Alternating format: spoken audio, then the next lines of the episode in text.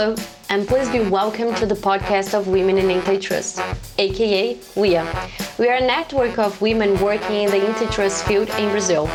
With diverse backgrounds and areas of expertise, we form a powerful female network which promotes the diffusion of antitrust and advances the empowerment of women in the private and public sectors and in the academy. Every fortnight, we'll talk to an expert about an antitrust related hot topic. This year, besides counting on brilliant Brazilian women, we'll also interview international guests. Grab a coffee and join us. Hello, and welcome to the Women in Podcast International. I am Vivian Tang, a lawyer graduated from the University of Pennsylvania and the University of São Paulo, and together with my colleague Tayane Abreu, we will today brings today some interesting insights on antitrust from an in-house perspective. For that, we will be discussing about the role and implementation of the antitrust law and policies in the context of a company's legal department. So stay tuned with us. Hi, I am Tayane Abreu, a lawyer from background and an LLM candidate at Harvard Law School. For this conversation, we are delighted to bring to you in this episode Kelly Kemp, Senior Counsel at Uber. Kelly has a wide range of experience in legal in house aspects and advises on antitrust and competition law matters, including mergers and acquisitions, litigation, compliance, advocacy, and policy. Prior to this, she was an associate attorney at Wilson Sonsini, Goodrich, and Rosati from 2013 to 2019. As a member of Wilson Sonsini antitrust team, Kelly's practice encompassed a wide variety of antitrust matters, including counseling on M&A, litigation, and compliance. Well, Kelly, thank you very much for joining the WIA podcast today. It's wonderful to have you here. So let's jump in and starting with our traditional question to all our guests, we would like to ask you if you can share us, with us a little bit about your career path, your challenges and achievement, and also specifically about your challenges if you consider that some of them were more complex for the facts of being a woman. Yes, great question. Thank you so much for having me. It's such an honor to join your list of esteemed speakers. I'll start by noting that the views that I express today are my own and not necessarily those of my employer, Uber. Um, I had probably an uncommon path to becoming an antitrust lawyer in the sense that it wasn't obvious to me that I wanted to practice antitrust. I know the field tends to bring or attract a lot of die-hard practitioners. I kind of fell into it. I graduated from law school without a job in 2012. You know, there was a recession in the legal community at the time. So I took the first job that pretty much that I got after graduating, and I loved it. I think antitrust is really the perfect job for being a lawyer. We have a blend of litigation, transaction work, client counseling, of course, and we have an opportunity to dig into the law and the facts in a way that I think other lawyers aren't often able to do. Especially if you're thinking about, you know, somebody who is just a merger lawyer and they're making sure that the merger agreement um, gets through. You're spending a lot of your time looking at contract provisions, or if you are a litigator, you spend a lot of your time negotiating you know discovery protocols and different motions whereas we really have a unique opportunity to work with our clients to understand how a specific set of facts will apply to the law. Um, so I spent seven years at the law firm, um, Wilson Sonsini, and I wasn't set on going in house, but the right opportunity came up and I was still quite hesitant to move. I think as lawyers, we tend to be risk averse. We tend to stick with what we know rather than move into uncharted territory. So my my advice, um, you didn't ask this question, but my advice for young lawyers is to get a lot of experience and develop a broad set of skills.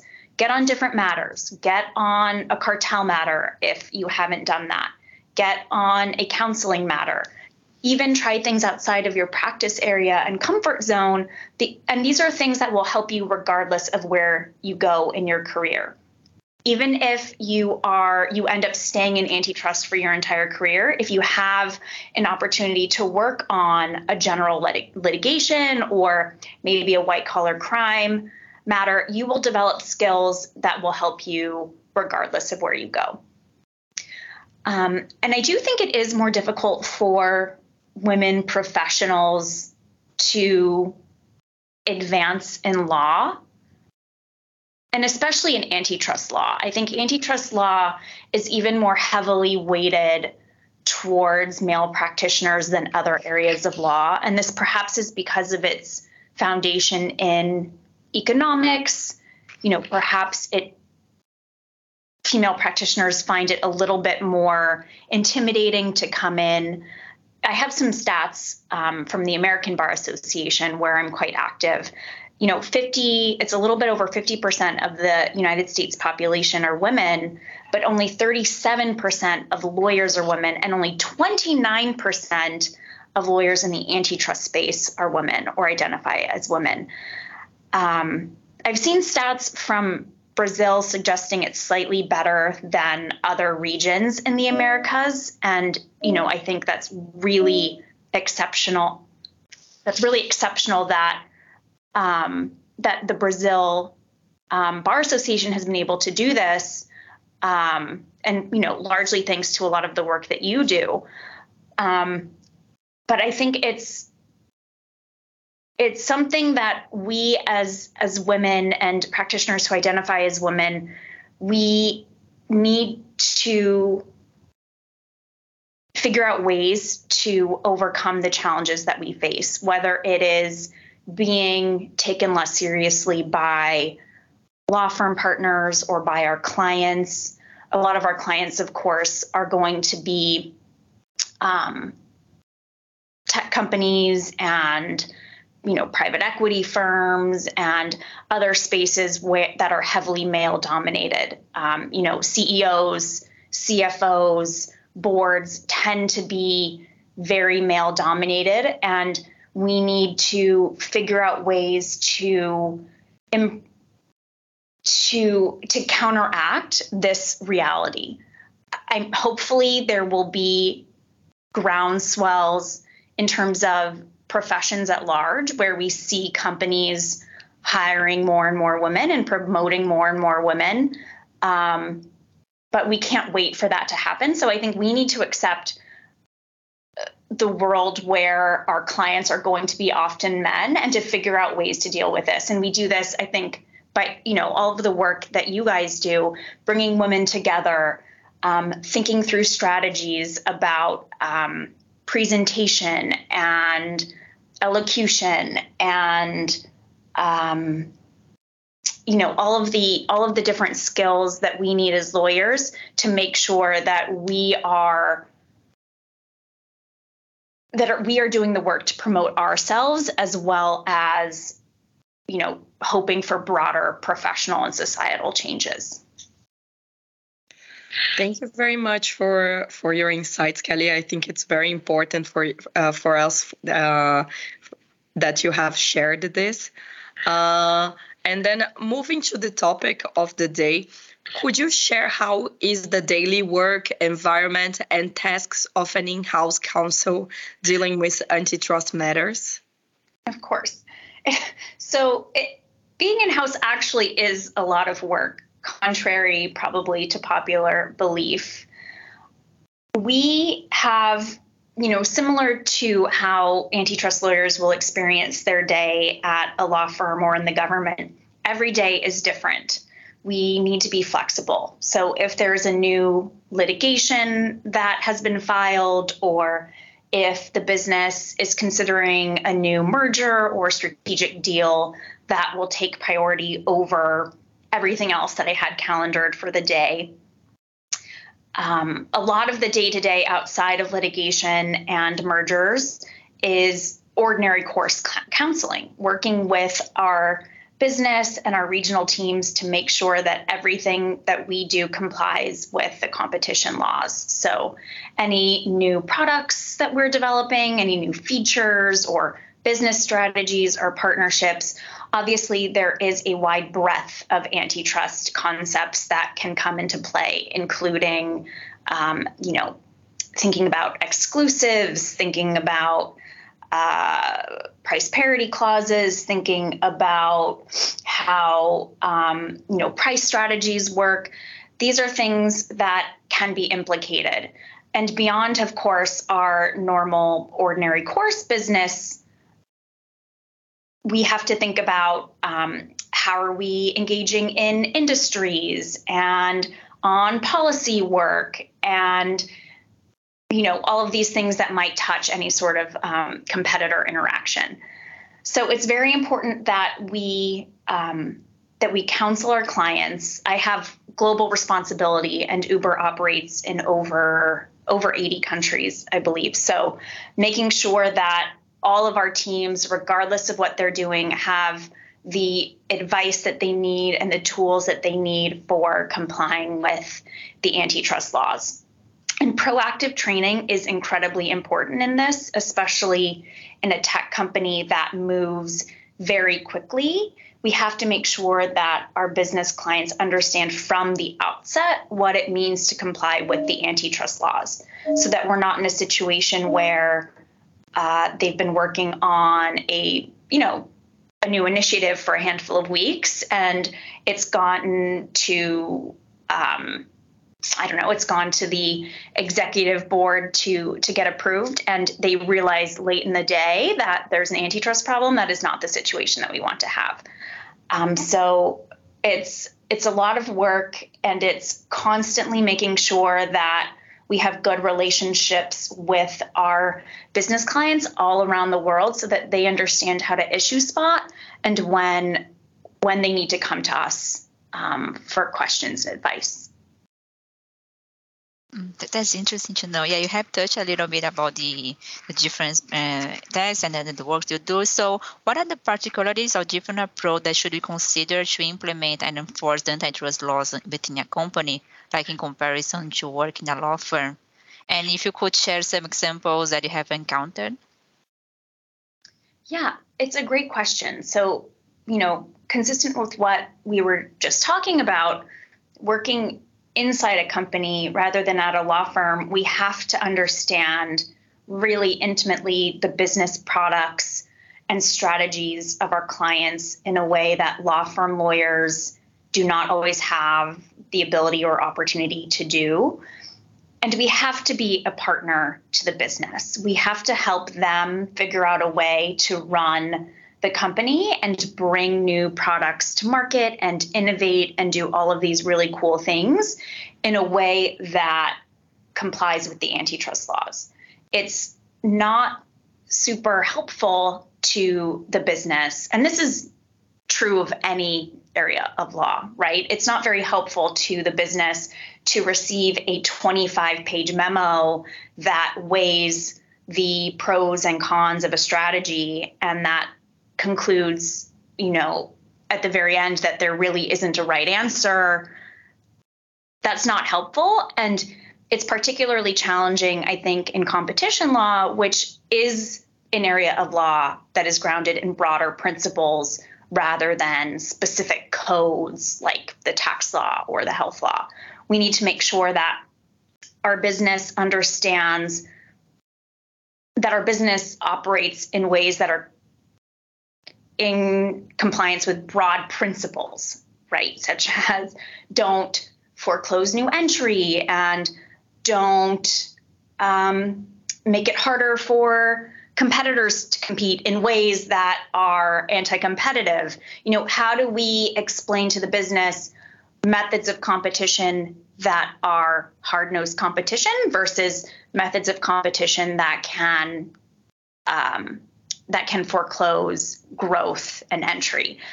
It's not um, it's not very helpful to share broad principles and memos versus having concrete action items. So that's a challenge of being an in-house lawyer is how do we take these antitrust principles and and translate them into the this is a specific set of guidelines or practices that we need to implement for a new product or a new feature.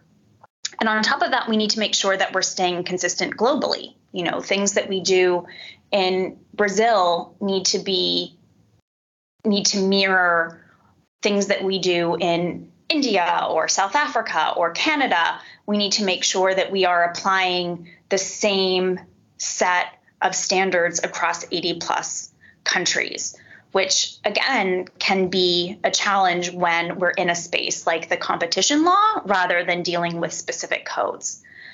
Um, and again, you didn't ask this question, but something that we look for in our outside counsel is having outside counsel that understands this goal that we have and that helps us come up with concrete action items. Do this, don't do that, rather than here's a 25 page memo that, you know, waxes poetic about digital platforms and antitrust and all of the challenges that we have.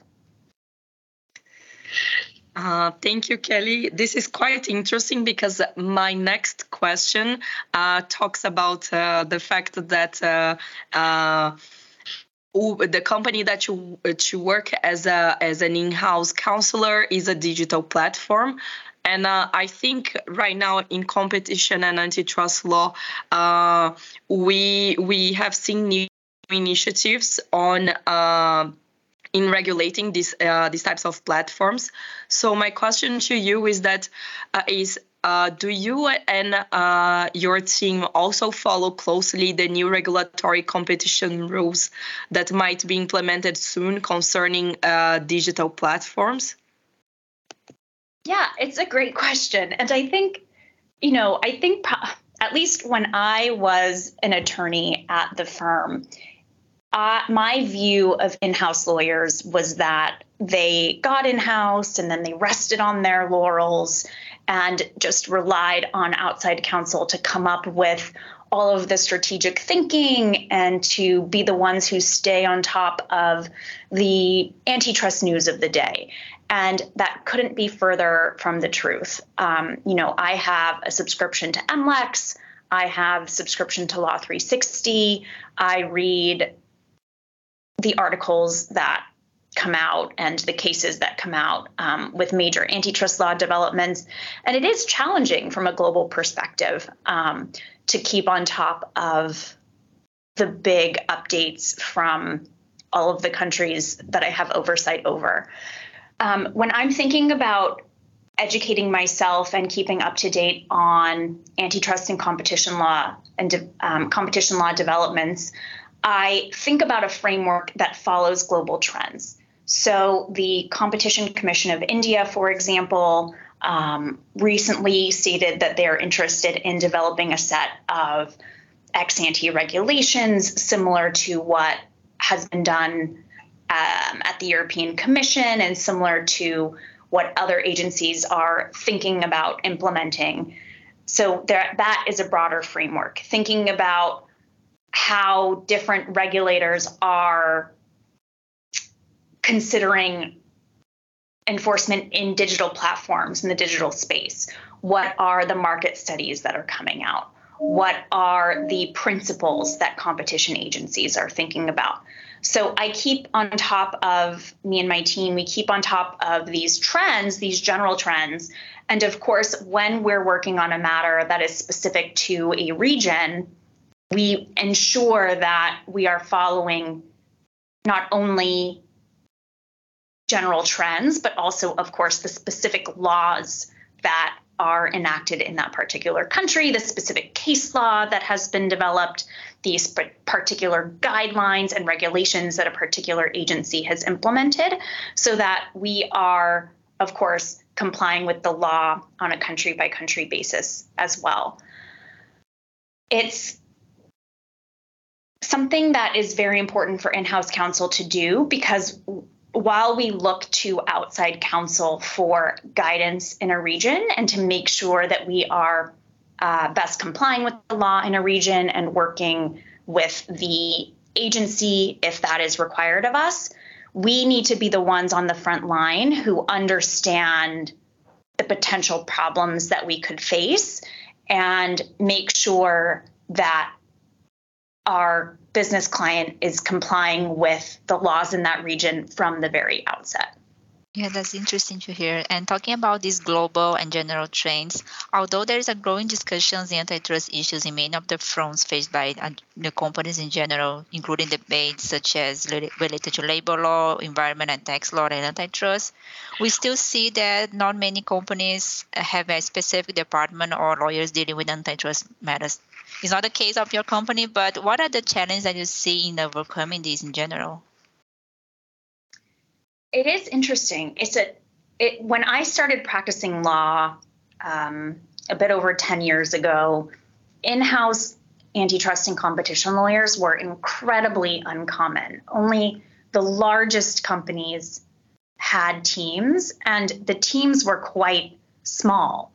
You know, 10 years ago, Google had an in house team, but it was a fraction of the size that the team is today. And we still see the vast majority of companies not having in house antitrust counsel.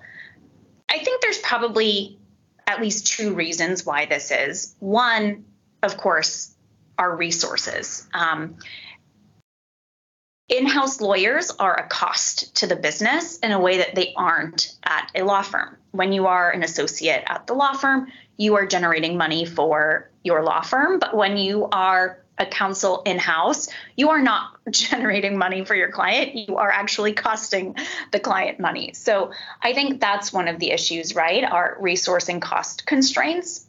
A company, especially smaller companies, just do not have the resources to spend on a full time in house antitrust lawyer.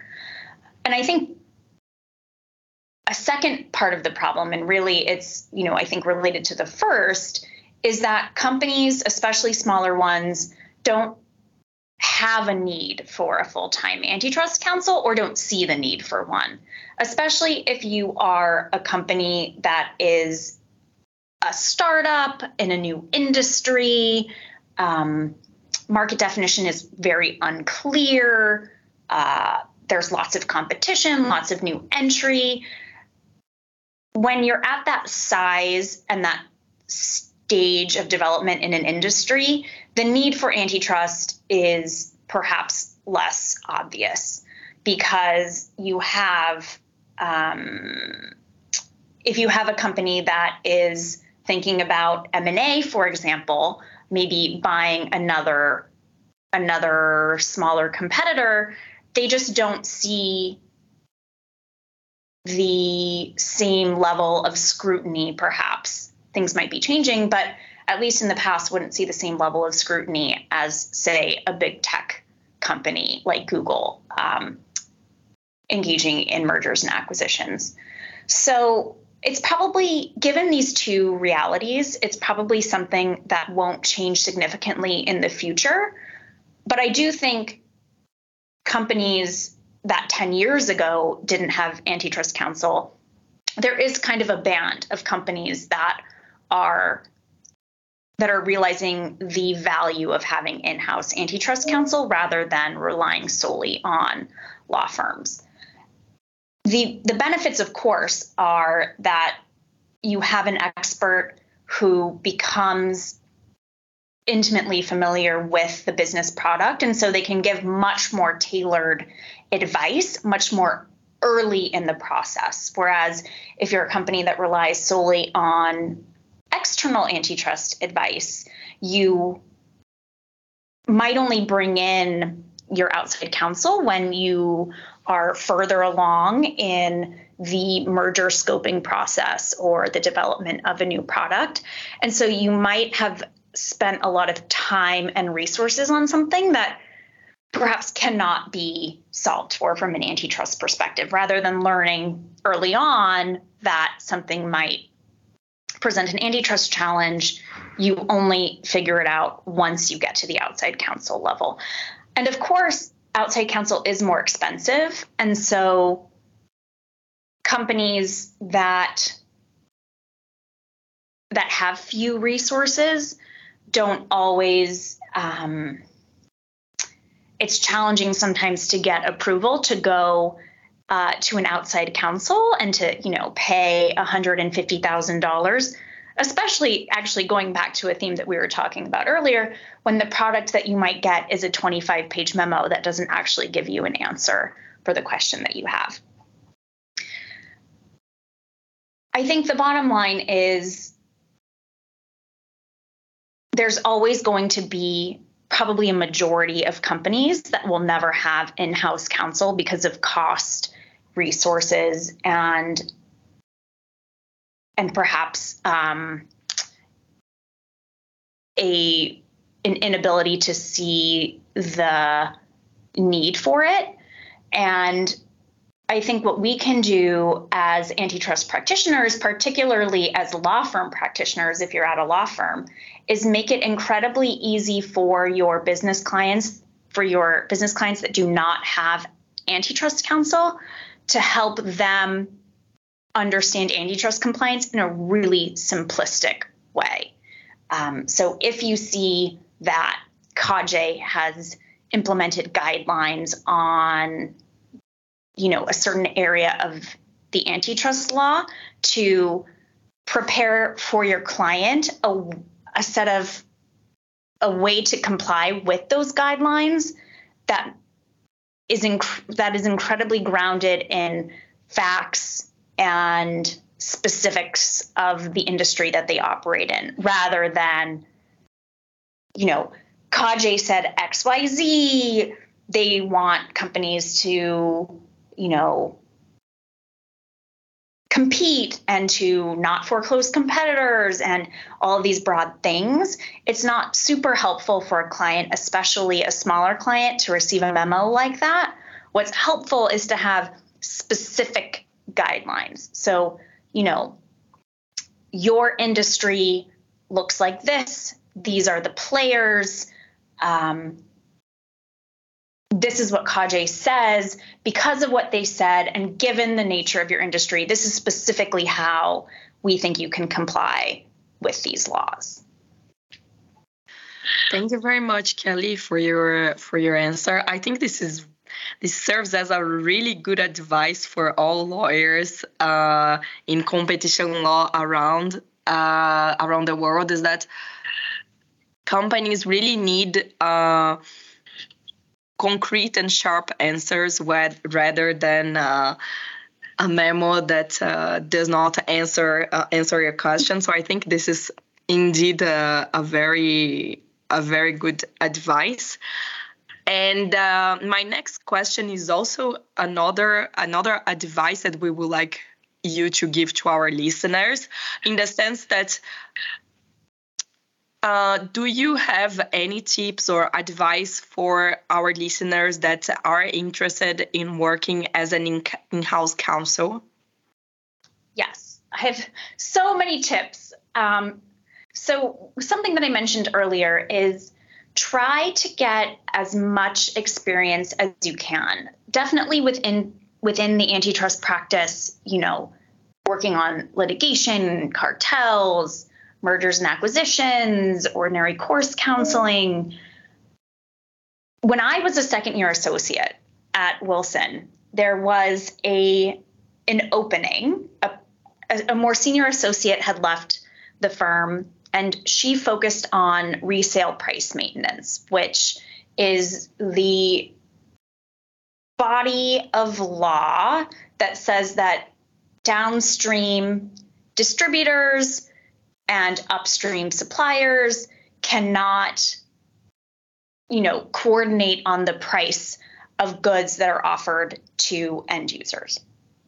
Not very sexy you know it wasn't mergers it wasn't a big cartel but she had worked on this this was her specialty and so the group was looking for an associate to take over this area and to develop you know, to make sure that we were staying on top of the development of law in the resale price maintenance space. So I volunteered for it. And I did this for, you know, for the remainder of my career at the firm. Um, and what it was able to get me to do actually was work directly with our small clients who didn't necessarily want to pay for a partner to be on every call and to give advice on this specific issue. You know, if they were setting up a new distribution channel and they wanted to have a lawyer review it, but they didn't have a lot of money, you know, the firm would say, actually, we do have an expert in resale price maintenance, and she is, we can have you talk directly to her rather than having a partner involved in every step of the way. So, as a third, fourth year associate, I was directly interacting with CEOs of our clients, with general counsel of our clients, smaller clients, of course, but it gave me an opportunity to see a matter from beginning to end, to become an expert on a legal issue and to figure out how to take a body of law that can be really complex and vague, which resale price maintenance is, and to figure out a way to give concrete, actual advice to these clients who were setting up um, pricing systems and distribution channels. And so when I went to interview for my job in house, I was able to draw upon this experience and say, here are examples of how I was a good legal partner for my business clients, how I came up with practical solutions for the clients that I worked with. And so, really, what you need to do as a junior lawyer is one, get, get as much experience as you can, develop as many skills as you can, and also think about your end client. Don't get lost, don't get so lost in the cases that you're reading and, you know, all these vague antitrust updates and for don't lose sight of the fact that at the end of the day what you're doing is helping make sure that a very specific client with a very specific problem or issue can figure out how to do their job while complying with the antitrust laws. So, you know, you might be working with a client who is developing a new product and they want to make sure that they are checking all of the legal boxes and they're thinking about, you know, are we complying with the tax laws and the health laws and the antitrust laws? Antitrust is just, you know, a piece of it.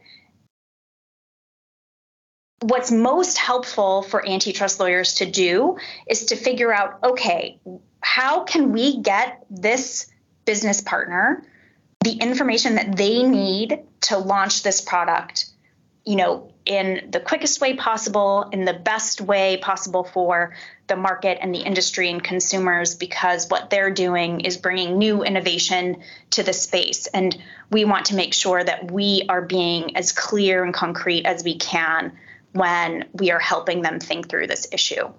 That's really the best way to train your mind to become a good in-house counsel is to start thinking about this and consequently if you decide not to go in-house if you decide to stay on the path of um, being in private practice you will be a better lawyer for it too because this is the type of advice that our business clients need thank you so much kelly for such valuable tips and being a little bit more broadly, and do you have any recommendations to our listeners on papers, books, authors, podcast, series?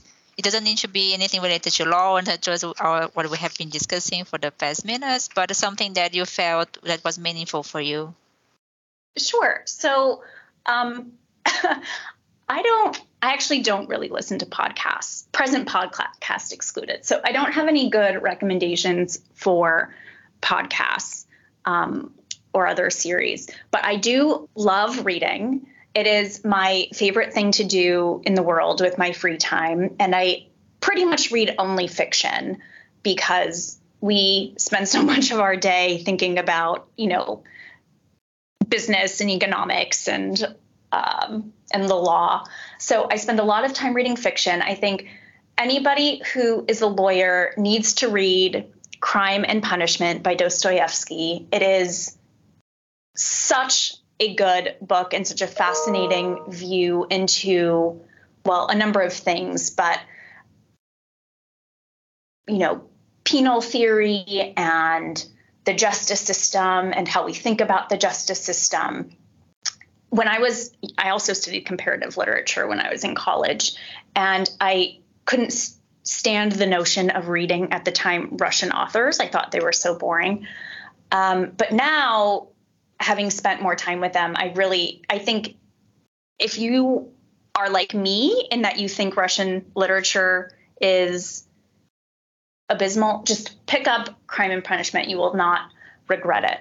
Another book that I'm reading right now is called Braiding Sweetgrass. It's by Kimmerer, um, Robin Wall Kimmerer. She is a Native American author from the Potawatomi tribe. Um, and it's it is actually nonfiction. It's a rare departure for me from the fiction world, and it's about it's about remedying the relationship that humans have with the earth and with the way that we treat natural resources. Um, it's really beautiful. It's really insightful, and I think it's helped me think about the world in a different way. So I recommend that book as well. Well, thank you very much, Kelly, for all your your advices. I already uh, took notes of the books, and I will definitely check them out. Uh, we just wanted to to again thank you for for accepting our our invitation for our podcast episode. I think all your your lessons were really really. Uh, really important and relevant. And uh, I'm sure that uh, our listeners are going to be thrilled with this episode.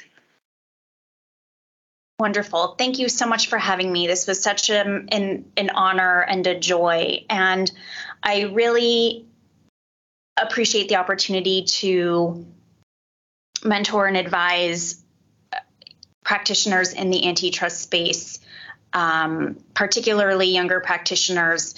So, really, if um, if it's helpful at all, I I'm pleased to have chats with any of the listeners. Feel free to reach out to me on LinkedIn and mention that you listen to the podcast. Um, it's something that I would um, you know that I, I think it's so important to foster the the professional space and to make sure that our younger lawyers and protect younger lawyers and practitioners uh, are really experiencing antitrust law to the fullest. Well, thanks much, Kelly, and thanks for sharing all your experience and advices. It was a truly honor to have you here today. So, to our listeners, thank you for being with us today and keep an eye on our, our website and social medias for the updates of the WIA events and recommendations. So, see you all next time. Hey, this was another episode of Podcast WIA. We want to thank the interviewers, to WIA, and to everyone listening to us. This podcast is presented by Fernanda Martino, Luísa Faria, Maíra Saldanha, Renata Gonzalez, Tayane Abreu, and Vivian Terry and counts on the technical support of Priscila Brolio, Camila Rocha, Guilherme Gonçalves, and Amanda Taide.